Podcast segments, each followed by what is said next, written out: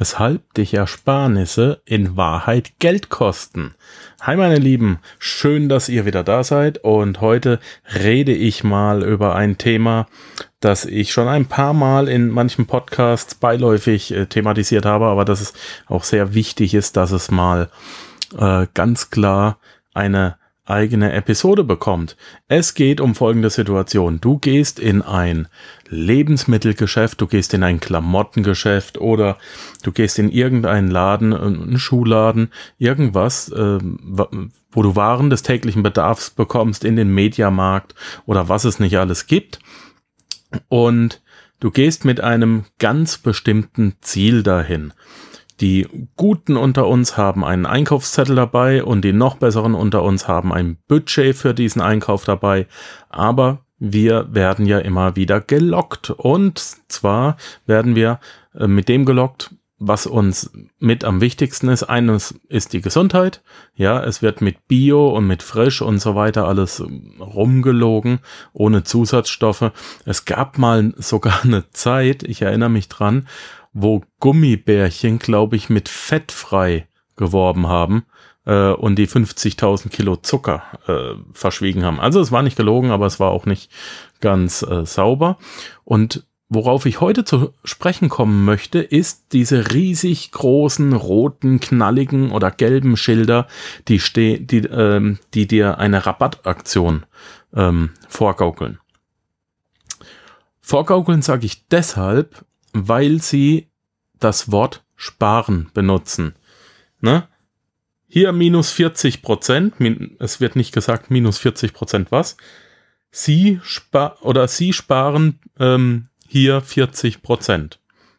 Und hier wird mit den Wortbedeutungen ähm, inflationär umgegangen und sie werden einfach falsch gedeutet. Ich bin sogar in Vorbereitung auf diese Podcast-Episode auf wortbedeutung.info gegangen und meines Erachtens nach Meines persönlichen Erachtens nach wird für das Wort sparen eine falsche Wortdeutung Definition auf wortbedeutung.info rausgegeben. Nämlich die erste Wortbedeutung ist Geld für eine spätere Verwendung ansammeln. Da bin ich auch vollkommen mit einverstanden.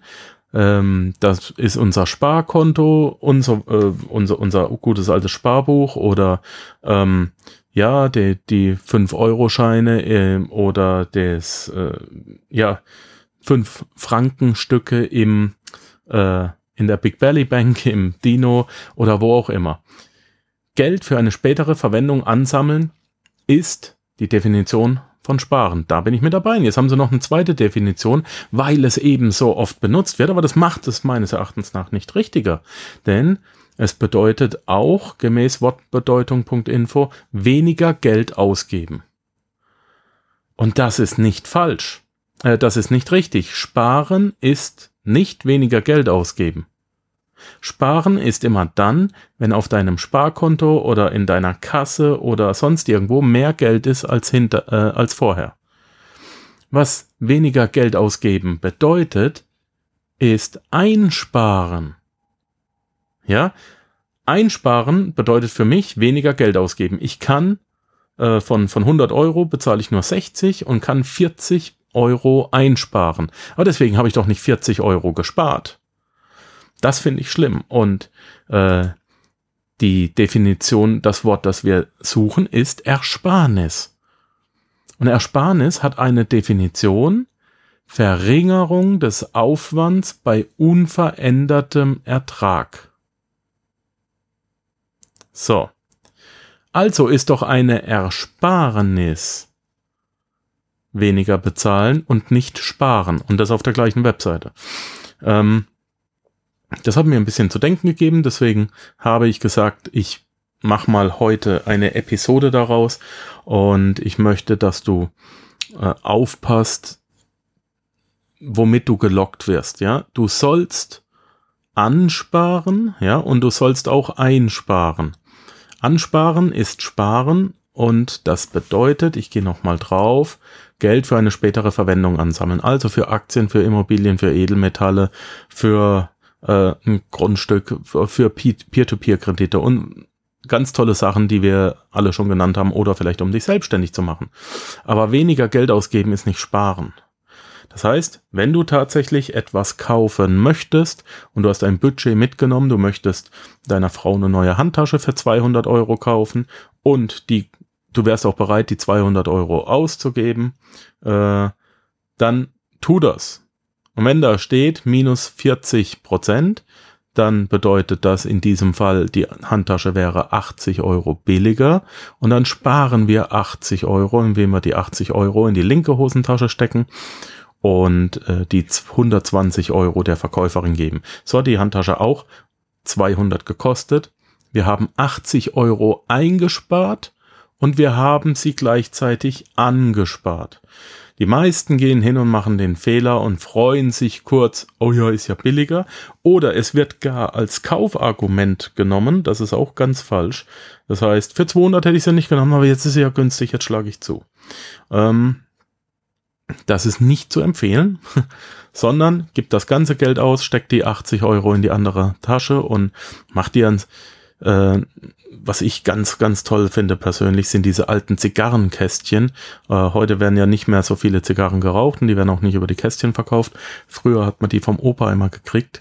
Ähm, vielleicht über, ja, eBay ein schönes altes Schatzkästchen kaufen und dieses Geld mal ein ganzes Jahr lang da reinlegen.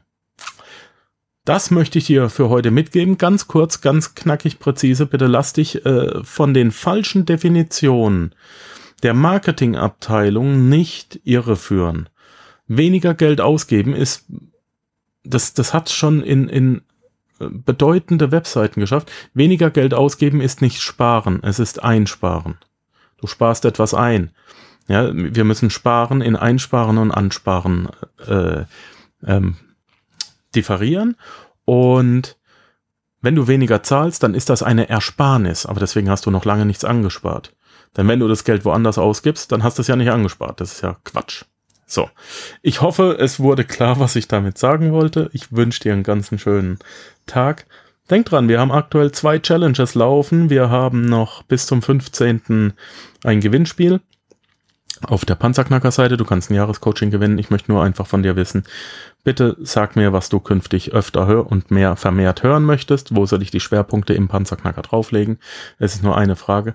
Und äh, ja, ich weiß inzwischen, dass man im, äh, im Feld für die ähm, für die Hausnummer keine Buchstaben, also 28D oder so, eintragen kann.